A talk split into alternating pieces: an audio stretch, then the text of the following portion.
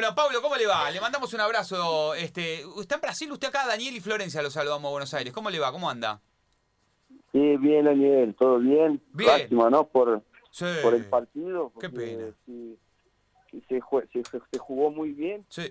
y bueno, aún no jugando bien el primer partido, ah, hu- hubo la posibilidad de pasar igual, ¿no? Total, total. Este, la diferencia estuvo en la ida, me parece, y también en enfrentar, este, Paulo, eh, extrañamente a un buen equipo de Santos en, en una, en una instancia donde no es habitual, ¿no? Cruzarse con un equipo tan importante, tan sólido, cuando generalmente estos equipos se encuentran en fase de grupos de Copa Libertadores.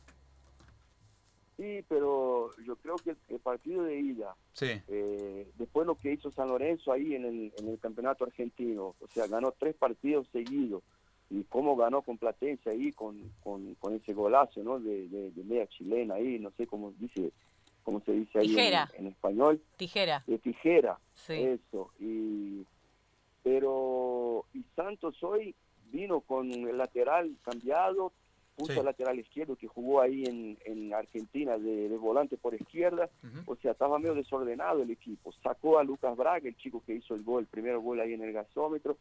Entonces, para mí, eh, eh, eh, Jo- Jolán no, no entró, no armó bien el equipo de entrada. Y, y sin embargo, la poca, la única chance que tuvo primer tiempo ahí que llegó bien, un, un equívoco también del arquero ahí, ¿no? Para mí es, un gol que, que, viste, esa pelota no puede entrar como, como la patigó ahí sin ángulo, sin nada, no, habi- ah, no habiendo mucha gente dentro del área, viste, para, para cabecear o para, o para complicar, entonces fue un gol que, que vino en una hora mala para San Lorenzo Ujú. pero igual tuvo ahí al, sobre el final dos chances, dos tres chances para, para, para pasar la eliminatoria, ¿no? Lástima Ujú. que el arquero de Santos hoy, hoy estuvo muy bien. Se equivocó también en el, en el gol de, de, de Romero, pero estuvo muy bien, Sí. atajó mucho. Sí, y, y yo decía, la diferencia también lógicamente estuvo en el arquero porque Joao Paulo sacó absolutamente todo. En el primer gol estamos hablando con Paulo Silas, un emblema de San Lorenzo, un ídolo. En el primer gol de Santos, ¿te dio la impresión, Paulo, que De Becky pudo haber hecho algo más? Y para mí, para mí se posicionó mal, ¿viste? Porque al quedarse sin ángulo, eh, Marco Leonardo, eh, era pararse ahí, ¿viste? La pelota iba a venir en la mano. Entonces, eh, bueno, sucede, ¿no? Nosotros cuando, cuando, cuando jugábamos, y bueno, la orden era gana uno, gana todo, pierde uno, pierde todo. Los equívocos de uno son los equívocos de todos, ¿no? Pero ahí, en ese momento, hablaba ayer con, con la gente de ahí de Argentina mismo y decíamos que San Lorenzo tiene que hacer el partido perfecto, Sí. ¿viste? Y al, al, al, al sufrir un gol como ese, ya medio que se desestabiliza, ¿viste? Sí. ¿Y, y quiso tirar el centro Marcos Leonardo para vos o le pegó al arco? Pa- para mí sí, para mí sí, para mí sí, no pateó al arco, no pateó al arco. Cuando, cuando da un toque más, queda sin ángulo y ahí eh, intenta cualquier cosa, ¿viste? Y, y tuvo esa felicidad, pero... eh, y, y después, fíjate cómo es el fútbol, ¿no? Sí. San Lorenzo con uno en menos Hmm. jugó mucho más de lo que cuando estaban con 11 contra 11, ¿no? Pablo, buenas noches. Florencia te saluda. Eh, ¿Crees que Hola, Marcelo... Florencia. Buenas noches. ¿Crees que Marcelo Tinelli se te está arrepintiendo en este momento de no haber seguido tu consejo y de llevar a Mariño a San Lorenzo cuando vos se lo propusiste? Ah, Florencia, la verdad que eh, para mí él ni se acuerda de eso más, porque Hoy se acordó. Bueno, hoy se va a acordar, seguro. Y, y- pero hizo tantas cosas buenas por el club que a veces, viste, no haber llevado a Marinho y después, ¿quién iba a garantizar también que iba a andar bien ahí o que, si- si- que es, es difícil, ¿eh? No, pocos brasileños tuvieron éxito en Argentina, entonces uno nunca sabe, ¿viste? Pero es un gran jugador y, es- y, y- y no está en su en su mejor momento, ¿no? Está volviendo también de, de ahí de, de tiempo parado y bueno, pero es un gran jugador. Yo creo que a San Lorenzo vendría bien con los dos Romero, cómo jugaron, cómo jugó el ataque de San Lorenzo hoy, eh, principalmente la pelota aérea, ¿no? San Sí. Lorenzo tuvo tra- trajo mucho pe- peligro a Santos en todas las pelotas aéreas, ¿no? ¿Con este San Lorenzo vos crees que puede llegar lejos en la Copa Sudamericana? Sí, yo creo que, que va eh, e, e, eso de, de, de, crecer en, en, los torneos mm. va de, de, partido a partido. Entonces yo creo que no haber hecho un buen partido contra Santos, pero aún no, no ganando hoy, pero no perdiendo y jugando como jugó, entonces eso ya, ya vuelve a Buenos Aires con, con una otra cara, la hinchada ya ve que el equipo reaccionó. Yo creo que eso es así, está, está. Entonces hay que apoyar y hay que, hay que ver dónde falta por ahí uno u otro jugador, ¿viste? Jugar ofensivamente como hizo hoy, ¿no?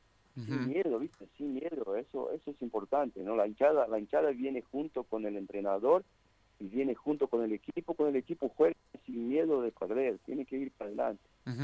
Recién Flor te preguntaba de la Copa Sudamericana, va a jugar eh, en el debut en el Grupo A, en este torneo va a ser el próximo miércoles 21, 21 a 15, ya tiene fecha, ya tiene hora y ya tiene rival, va a ser Huachipato de Chile en el nuevo gasómetro.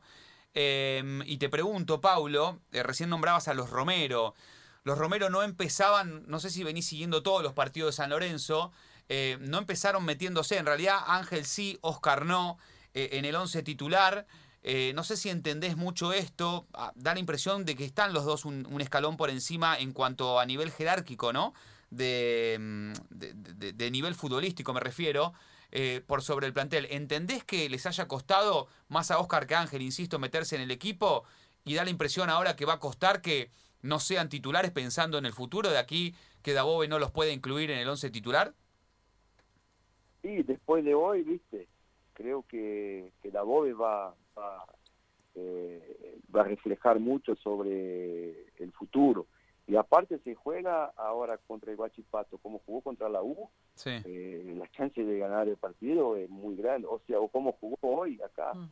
Yo creo que hay que hacer valer eh, la localía, ¿viste? Eso eso es, es, un hecho, no no no podés eh, en una eliminatoria no no no jugar eh, ofensivamente dentro de casa y entonces pero los Romero eh, creo que el tema de, de, los problemas que tuvieron ya es medio que pasado no importante y a mí me parece que se ve dentro de la cancha viste que, que juegan y batallan y, y, y se donan para el equipo. Entonces eso es muy importante hay que hay que pensar ahora de acá para adelante olvidarse lo que olvidar, olvidarse de lo que de lo que pasó y, ir construyendo desde ese partido de hoy no y de acá para adelante te gusta eh, Dabove como entrenador de San Lorenzo te lo pregunto porque somos un, un el fútbol argentino es muy impaciente. Bueno vos ya lo debes conocer muchísimo pero cuando recién arrancaban las las tres primeras fechas ya se hablaba de, bueno, la salida de Dabove. Bueno, pero todavía no tuvo tiempo de trabajo, no tuvo tiempo de, de laburar mucho con el equipo, recién conoce a los jugadores. Ahora, con este San Lorenzo, que está bien, acaba de quedar afuera de la Copa Libertadores, se mete en la Sudamericana, pero acaba de quedar afuera con un buen partido. ¿Te gusta este Dabove? Sí, yo, la, eh, eh, la hinchada ¿viste? es complicado porque mm. eh, eh eh, anunciado que iba a venir Pipo, ¿no? Y después no se dio lo de Pipo, y bueno, y después vino Dabove, ya ahí, ya la hinchada, ya medio que, viste, ya entra con un, pie atrás, así, un pie atrás. Después los resultados no vienen de entrada, pero no hay, no hay fórmula mágica para hacer fútbol. Hay que darle tiempo, que se deja que, que, y después viene con un, con un pasado recién eh, bueno en los otros equipos que trabajó. Entonces no es que cayó ahí nunca trabajó ni nada. Entonces, déjenlo trabajar y después eh, eh, el que va a decidir si se queda o no es el presidente. Entonces, eh, es inútil que, estén trabajando en, con, en contra de, un entrenador que, bueno, no es, no, es, no es distinto de los demás. Hay que darle jugadores buenos, hay que darle tiempo para que jueguen juntos, y ¿viste? para que sientan eh, felices dentro de un, de un grupo y bueno, y que piensen que San Lorenzo es más grande que todo y no que piense individualmente. Es muy difícil, ¿viste? Para el entrenador vos tenés que trabajar lo colectivo y al mismo tiempo tenés que trabajar la individualidad. Entonces, no, no es simple ser entrenador, ser, ser un gestor, eh, gestor se dice ahí, Sí, Sí, sí. el que... ¿Cómo? Sí, sí, está bien, gestor. El, el gestor de, de un grupo de edades distintas y, y pensamientos distintos y, y, vanidades también que tiene, ¿viste? Eh, eh, no es simple. Entonces hay que darle tiempo. Eso solo con tiempo viene. Y, hablando de tiempo, estamos charlando con Pablo Silas. Eh, es precisamente lo que no tuvieron los últimos entrenadores en San Lorenzo. De un tiempo a esta parte ha modificado mucho, incluso eh, el estilo de los técnicos. Eh, bueno, estuvo Guede, estuvo Almirón, estuvo el Pampa Estuvo el Viallo, Pampa, claro, claro, Monarris. estuvo estuvo Monarris, estuvo. Aguirre, estu- bueno, un montón. Eh, y, y la verdad que no, no hubiera sido bueno que pase algo o que suceda algo parecido con, con Dabove, donde en algún momento se, se barajó también la posibilidad de discontinuarlo. Yo creo que más allá de la eliminación, esta buena imagen que dejó el equipo, más allá de la eliminación con, con, con Santos, algo, esto no va a suceder. Eh, ¿Entendés e- e- esta, este revoleo de técnicos de la dirigencia, Pablo, que, que últimamente estuvo haciendo San Lorenzo? Porque evidentemente la solución no es esa, eh, está a las claras, ¿no? En los hechos. Claro, pero acá Brasil no es, no es, no es diferente, ¿viste? Acá es igual, igual, igual. Infelizmente hay mucha presión eh, de afuera, ¿viste? Eh, los dirigentes no son, no, no son todos los que entienden de fútbol, entonces es muy difícil manejar eso también. Están los representantes que también hoy se meten mucho en los equipos porque tienen jugadores y por eso y por otro, entonces eh, está, está muy complicado el, el fútbol en, los días de hoy para, para llevar un equipo, ¿viste? Eh, no es, co- fíjate River cuánto tiempo hace que está eh, Gallardo ahí, eh, aparte tiene siempre, ¿viste? Un, un, comienzo, un medio y un fin. Cuando libera jugadores, liberan sabiendo que ya, ya dieron todo, ¿viste? Que tiene otros para hacer la- el reemplazo. Yo creo que ese, es el trabajo que se, que se debe pensar pero no todos los entre- entrenadores tienen esa posibilidad.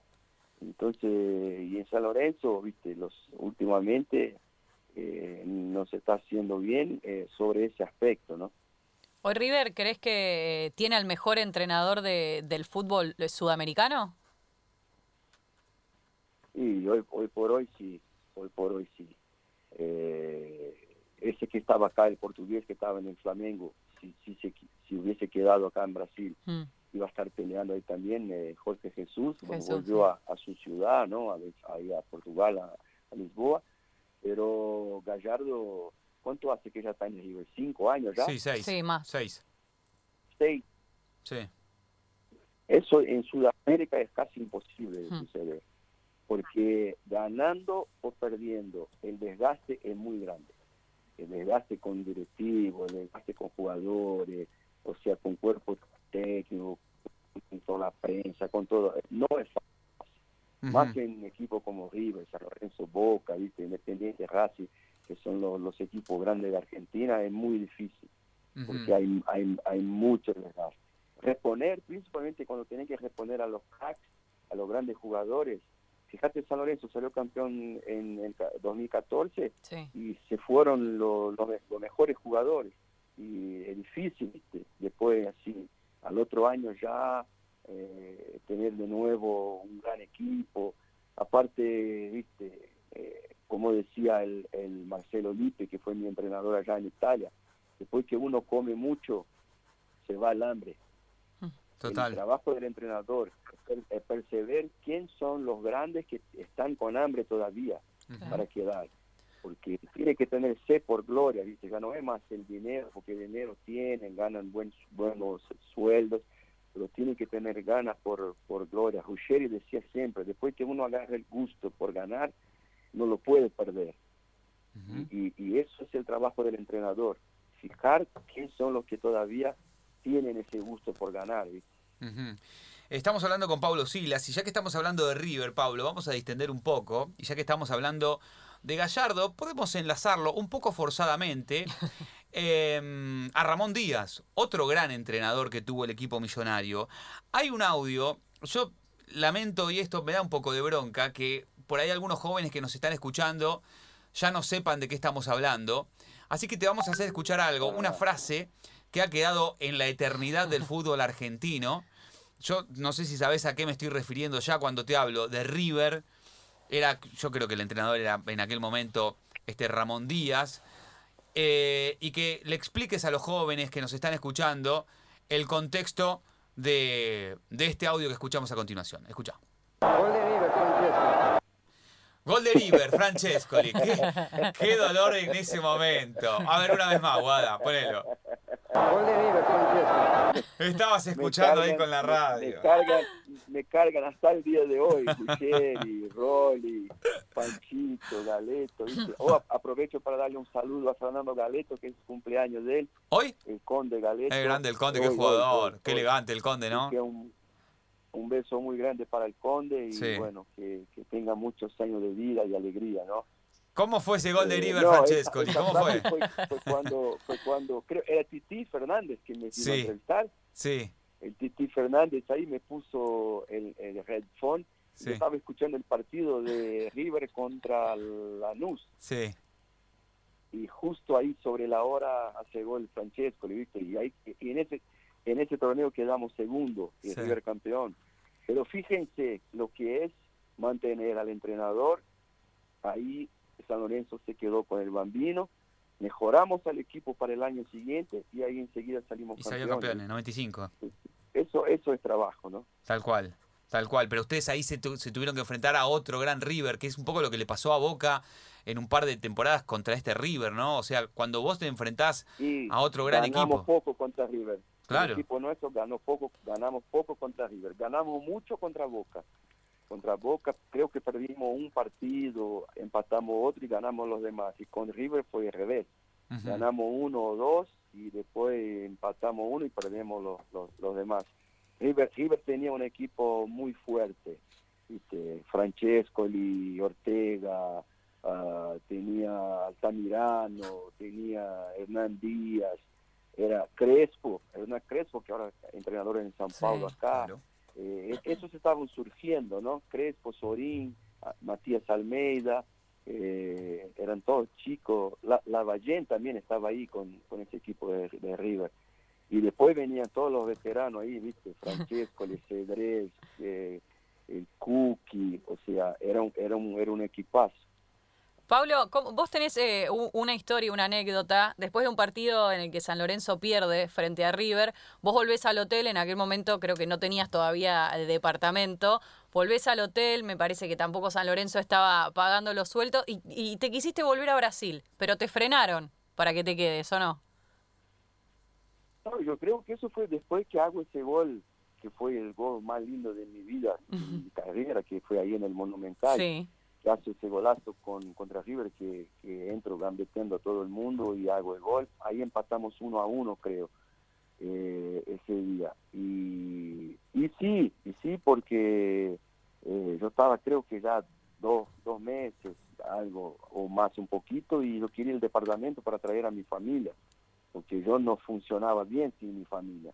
Fundamental. Entonces estaba, estaba ahí en un hotel, pero no estaba cómodo, ¿viste? Sí. Y, y entonces yo me fui y dije, bueno, me voy al aeropuerto, pero hice mal, hice mal. No, no, no es algo que, que me orgullo porque después el bambino me llamó y me dijo, pero Paulo, ¿y nosotros que te queremos?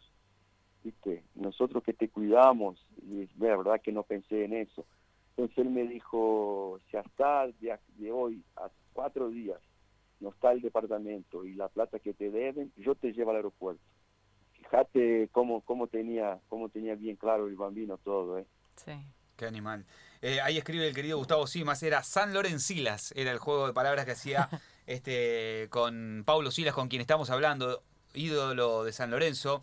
Eh, ¿Hay algún este Paulo Silas en el fútbol argentino, en el fútbol brasileño, alguien que veas?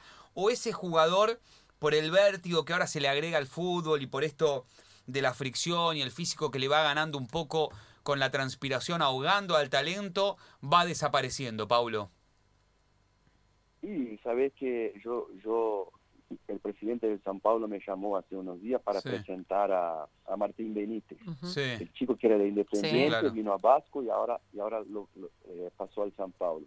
Bueno, yo fui, le presenté y recién ayer, ayer hablamos, yo le dije, Martín, fíjate que cuando yo llegué en San Lorenzo, eh, la, lo que hablábamos entre nosotros era que el 10, la pelota tiene que pasar por su pie.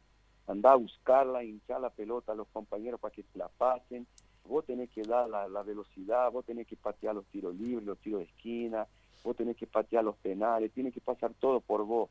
Y ahí en el San Pablo le tiene a Dani Alves, Sí. Claro. que jugó en Barcelona, Daniel Alves. Y digo, Sí, usted sí. va a pelear con él, pero no te preocupes porque él ya está grande. No tiene mucho más tiempo.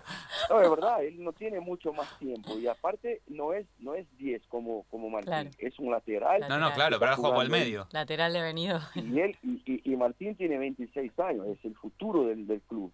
Yo dije, pero ahora que llegó, y llegó con mucha moral, entonces tiene, y, y- y yo le dije que yo fui a ver un partido de, yo fui a hacer un, un ¿cómo se dice? Estar un tiempo ahí en el Real Madrid, me invitó Pellegrini, Manuel Sí. Pellegrini, que fue entrenador de San Sí. Lorenzo también. Y yo estuve con él ahí en el Real Madrid, impresionante cómo hincha eh, Cristiano Ronaldo para, para tener la pelota. Que la pide siempre. La pelota tenía, tenía que, la quería todo el tiempo. Claro. Todo el tiempo, todo el tiempo. Y entonces yo le dije a Martín, y usted tiene que ser igual. Entonces, para mí, eh, el 10 tiene que ser ese tipo de jugador, ¿viste? Sí. Que, los otros sepan que la pelota, y, y en San Lorenzo, y Pacet, lo- los más grandes me decían, Pablo, no tenés que venir a marcar mucho, ¿eh? Pero cuando tengamos la pelota, hacé tu modo y hace que la pelota pase por vos. Sí. Entonces, y eso me ayudó, me ayudó mucho. Entonces, son, son, son características de- del fútbol argentino y por eso lo- los números 10 argentinos que vinieron para acá anduvieron bien, ¿no? Sí. Muy bien, uruguayos también. Sí, de hecho, eh, a Martín Benítez, Bocini quiso que la 10 en Independiente la tuviera él. Eh, nosotros cuando hablamos, Paulo, estamos charlando con Pablo Silas, eh, cuando hablamos con muchos futbolistas que ya tienen cierto trayecto en la primera división, especialmente en el fútbol argentino, muchos nos hablan que eh, ahora a los habilidosos se les pide un sacrificio que antes no se le pedían. Y resalto esto del fútbol argentino porque más de uno que ha, que ha jugado en el fútbol argentino y después se fueron a otros lugares, también en el fútbol sudamericano y puntualmente en el fútbol brasileño, dicen que no se le pide tanto esto a los habilidosos del sacrificio cuando no tienen la pelota, de ocupar un espacio, de retroceder con algún este, mm, delantero rival o, o perseguir algún lateral que sube al ataque. Esto puede ser que sea más nuestro el fútbol argentino y no tanto el fútbol brasileño. Quiero decir que al 10 de tu equipo, por ahí en el fútbol argentino, se le pide más sacrificio de lo que, por ejemplo, se le pide en el fútbol brasileño. ¿Puede ser? Acá en Brasil está pasando algo que es muy mal. Que lo- los europeos están viniendo acá a entrenar los equipos, Sí. a entrenar las inferiores también, y están enye- enyesando, se dice, poniendo yeso, yeso. eso. Ujú. Sí, sí. están poniendo yeso en las piernas de los jugadores brasileños. Los jugadores brasileños son conocidos por la gambeta, por los dribles. Claro. y- Los están y- eso, estructurando, digamos. Le- Les están Claro, sacando, eso. digamos, la inventiva. Eso, eso. No, no digo que no tiene que ser organizado. Sí. También la organización que trae, eso es fenómeno. Pero no puede. Ustedes vieron el partido de, de Bayern Múnich y Sí. Paris Saint-Germain. Sí. Lo que- Impresionante. Lo, lo que están jugando Neymar, lo que está jugando Di Ma- eh, Mbappé, Mbappé. lo que jugó Di María. Di María, Sí. Y Di terrible. María, que es, que, es, que es argentino, o sea, ¿por qué? Porque tiene libertad para, para jugar, Mm. ¿viste? Y, y Bayern, un equipazo, pero es un equipo Estructurado. que es, Y Juan es Bloque. mucho más estructurado, y pero, ¿viste? Sin Lewandowski ya no, ya no es igual, porque es, es- es una mecánica que, ¿viste? Es una cosa sola, no, no cambia.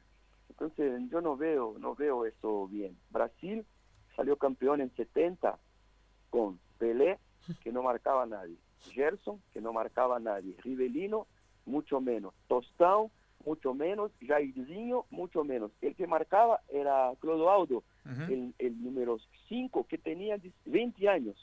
Era el único que marcaba un poco.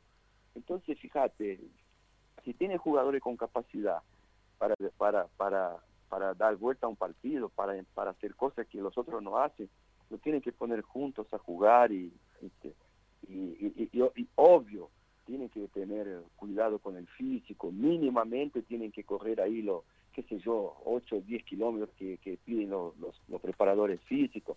Pero eso hoy, los jugadores de hoy tienen mucha facilidad para hacer eso. Si están felices y contentos, corren 10, 12 kilómetros fácil. Pablo, así como tuviste la posibilidad de hablar con el nuevo refuerzo de Sao Paulo, con Martín Benítez, ex independiente, ¿pudiste hablar con Hernán Crespo? ¿Te gusta él como, como entrenador de, del Sao Paulo? Tiene poco tiempo, llegó recién en febrero de este año después de haber ganado la Sudamericana. yo creo que usted sabe lo que le voy a decir, pero a mí me llenó de mucho orgullo porque eh, el presidente de Crespo diciendo, presidente, Silas no lo sabe, pero yo era hincha de San Lorenzo y yo iba a la cancha de San Lorenzo a ver jugar a Silas.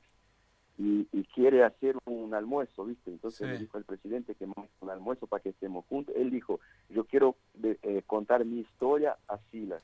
Entonces eso, eso muy, muy, muy lindo, ¿viste? de parte de él.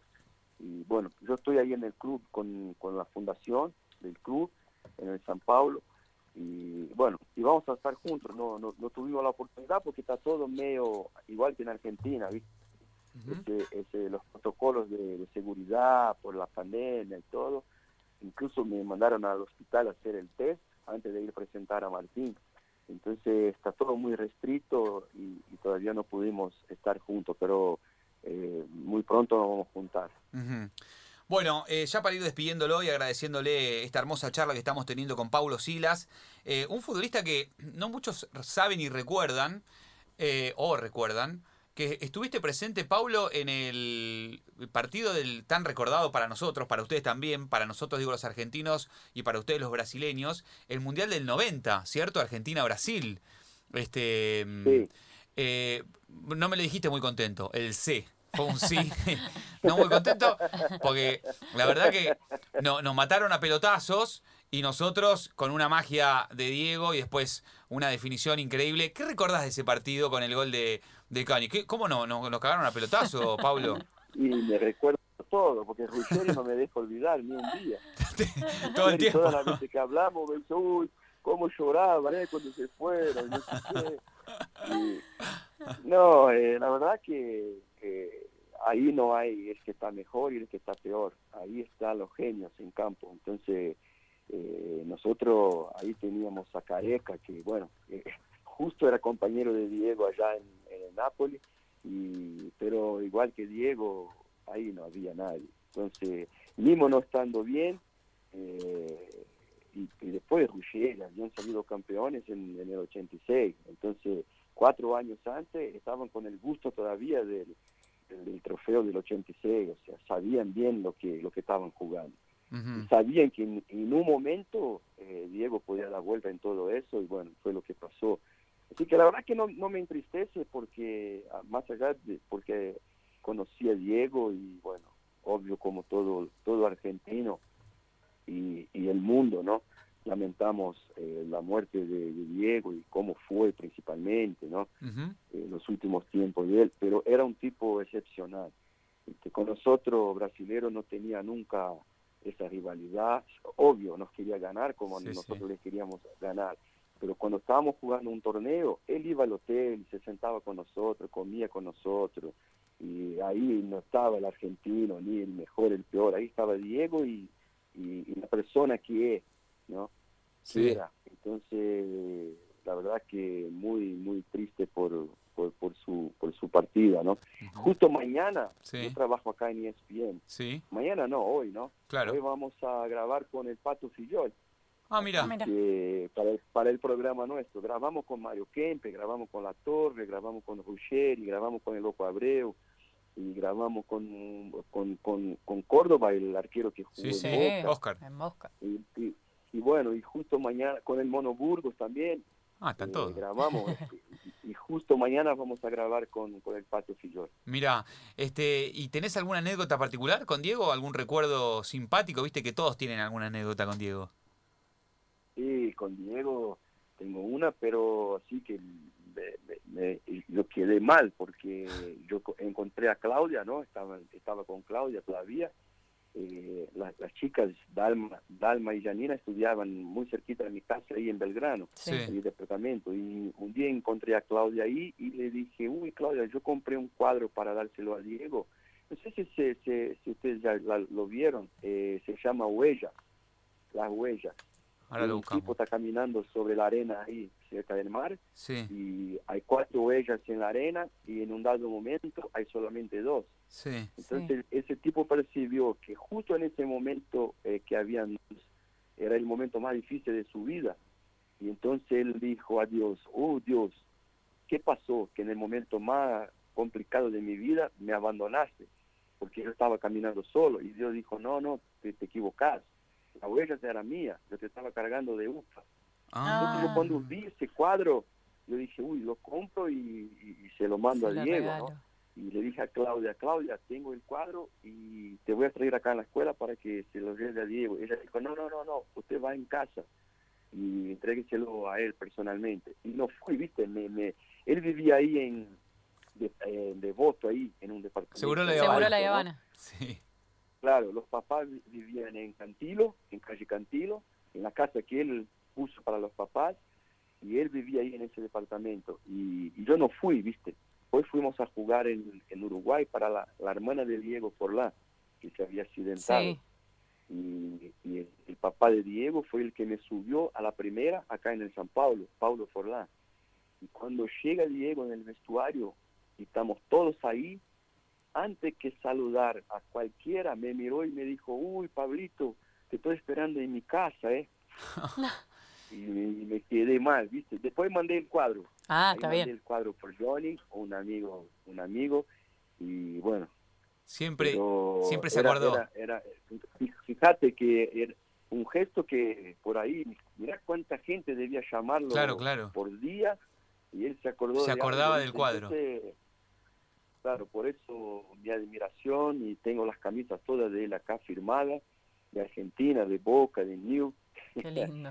y, y, un, y un- y un cuadro con una foto con él. Eso, eso eh, Qué lindo, qué lindo recuerdo. Qué lindo recuerdo. Qué hermoso. Qué lindo recuerdo, porque Diego siempre tuvo eso, ¿no? Siempre tuvo este, la humildad de, de no sentirse, por más que haya sido el, el más grande jugador de todos, este, siempre estar muy cercano a todos los futbolistas y siempre muy presente y muy, muy, muy cerca. Este, Pablo, Sí, y después cuando Sí. jugamos al show, jugamos al show, show ball Ah, sí, y estábamos ahí en el hotel todos, era, era casi una de la mañana y él me, me llamó y me dijo, Pablo, decía a los brasileños que vengan a sentarse acá. Y nos sentamos todos. ¿Se acuerdan que el show ball era en ese campito Sí, sí, ahí en Luna Parque? Que no, ca- cada, cada dividida era una, una chispa que salía para el aire, ¿viste? sí, sí, pero Y- él no tenía esa terminó, rivalidad. Se terminó. se- no, pero, pero era muy chiquito el espacio. Imagínate, Mancuso, Almeida, nosotros, Junior Baiano, Dunga, todo el mundo adentro de un espacio chiquitito, Argentina, Brasil, y no tenía cómo no, no, no salirla, ¿no? Como, como a las patadas, ¿no? Pero terminaba, terminaba y aquí se terminó y acabó, ganó, ganó, perdió, perdió y, y chao. Pero cuando estábamos ahí en el hotel, él dijo, vengan todos para acá. Y fuimos todos y nos sentamos ahí, quedamos hasta las 3 de la mañana charlando y, o sea, fue, fue hermoso, ¿viste? Porque Sí. son las cosas que la gente no ve y pocos saben, pero la rivalidad es dentro de la cancha. Sí. Ah, el de la riva- el de la rivalidad fuera de la cancha era más complicado era Ruggeri, ¿no? Ese sí, ese sí que la arrastraba, ese. ¿Sabés, sabés que, el sabés cabezón que es después que grabamos, después Sí. que grabamos al cabezón acá, Sí, Carlos Alberto Parrera mandó un mensaje para mí sí. diciendo, yo no sabía que, que Ruggeri era un tipo tan bacanudo. Porque la imagen Ah, es que un teníamos de él sí. era, era una mala imagen. Claro. Y, viste, todo Brasil pudo ver que, claro, eh, Ruggeri siempre fue un ganador. Sí. Y, viste, ¿y qué queríamos? Que queríamos que fuera ahí, igual que, qué sé yo, que aflojara ahí atrás, ¿no? No, Ganó todo porque era así. Entonces, adentro de la cancha. Sí, sí, sí. Yo he trabajado mucho Claro. con Ruggeri y la verdad que es un, es un tipazo, es un, es un tipo muy, muy educado, muy amable y, y muy querible. Este, bueno, Pablo, ya para la despedida, eh, no sé cómo venís con la música, vas a musicalizar vos. eh, ¿qué tema querés elegir para que nuestra operadora Estrella Guada Ugalde este, te despida? ¿Qué música? Yo ¿Qué iba a decir la pavada, escuchás música brasileña, pero. No, puede escuchar de te- todo. Que la hinchada, que la hinchada de San Lorenzo le cante a Dabove una música sola, una canción. ¿Y cuál sería? Pone así la la la la. Hasta que te parió. Bueno, ahora vamos a ver si sacamos de YouTube. Claro, pero, pero para que eso suceda, para que eso suceda, Paulo, vos tenés que estar en el banco. La verdad que es difícil que eso, esté- que eso Eso, suceda. Eso, eso, eso. ¿No? No, sí, eh, sí, estoy cargando. Está. Pero te pondría los botines y entrarías tranquilamente. Y sí, seguramente. Bueno, Pablo, eh, un placer, un placer la, la conversación. Este, eh, ¿En qué andas hoy? ¿Qué es de tu vida, Pablo, más allá de lo de ESPN? ¿Estás trabajando ahí en la televisión? Sí, sí, ahora trabajo con ESPN y Fox, que es eh, todos un grupo de Disney. Y, y bueno, acá tengo, un- soy, soy socio director en una empresa de, ¿cómo se dice?, de desarrollo humano. Ah, muy bien. Ah, mira. Muy bien, Pablo. Y muy, viste, hablando, ah, sí, de, de lo, tratando de lo emocional, del, del, del espiritual también, Ah, muy y bien. de la inteligencia emocional, que eh, es, es muy, muy, muy interesante. Y, que- y bueno, y, y estoy con el tema ahí de, de la fundación del club. Me gustó eso de la inteligencia emocional y la próxima, si nos permitiste, vamos a llamar para charlar de eso. Sí, me gusta. La inteligencia ¿Cómo emocional no? es ¿Cómo un no? lindo tema para, para, para aprender nosotros y vos para que desarrolles. Sí, Y, y seguramente aplicarlo. y aplicado porque no Sí, también al, al- al deporte este así que los atletas, Sí. los atletas necesitan mucho escuchar eso, ¿viste? Porque, totalmente eh, hace como tres días hablamos con, hablé con como con 70 sí eh, encarcelados ahí en la, en la cárcel de Saavedra, Saavedra, ¿no? sí Ahí sí pusieron un, un, un telón, ¿cómo se dice? Una pantalla gigante, Sí. ¿viste? sí ahí pudimos hablar con como 70 eh, personas que están ahí privados de libertad. Muy, muy, muy, muy hermoso fue, ¿viste? qué Eh, interesante compartir un poco de, de la vida, de la historia, de lo Sí, que pasó ahí la en. Argentina y, y también de la experiencia, eso. bueno me encanta entonces para abrir una ventana para la próxima charla Paulo porque es verdaderamente Dale, muy interesante dale. y es lo que viene y es lo que todos debiéramos tener una posibilidad de, de aprender de eso para mejorar nuestra calidad de vida así que este queda queda abierta la, la invitación dale Dale, nos comunicamos y, y marcamos, sí, será un, se- será un, placer, un placer. un fuerte abrazo Pablo gracias de vuelta Abrazo. Gracias a todos ustedes. Aguante San Lorenzo, ¿eh? vamos todavía chau Chao. Ahí pasaba, eh, Paulo Silas charlando con nosotros acá en fin del juego, la Qué 94.7. genio. No tenemos el tema que pidió, no lo podemos cantar, pero ¿qué eligió Guadogalde? A ver. Muy bien, ¿y qué? qué? Sí, me gusta. Eh, Va. Ya, la, la, la, la, la, la. Esta parte la sabemos todos. No. Vamos. Oh, no. Mejor dejarla, dale. Down at this yellow haired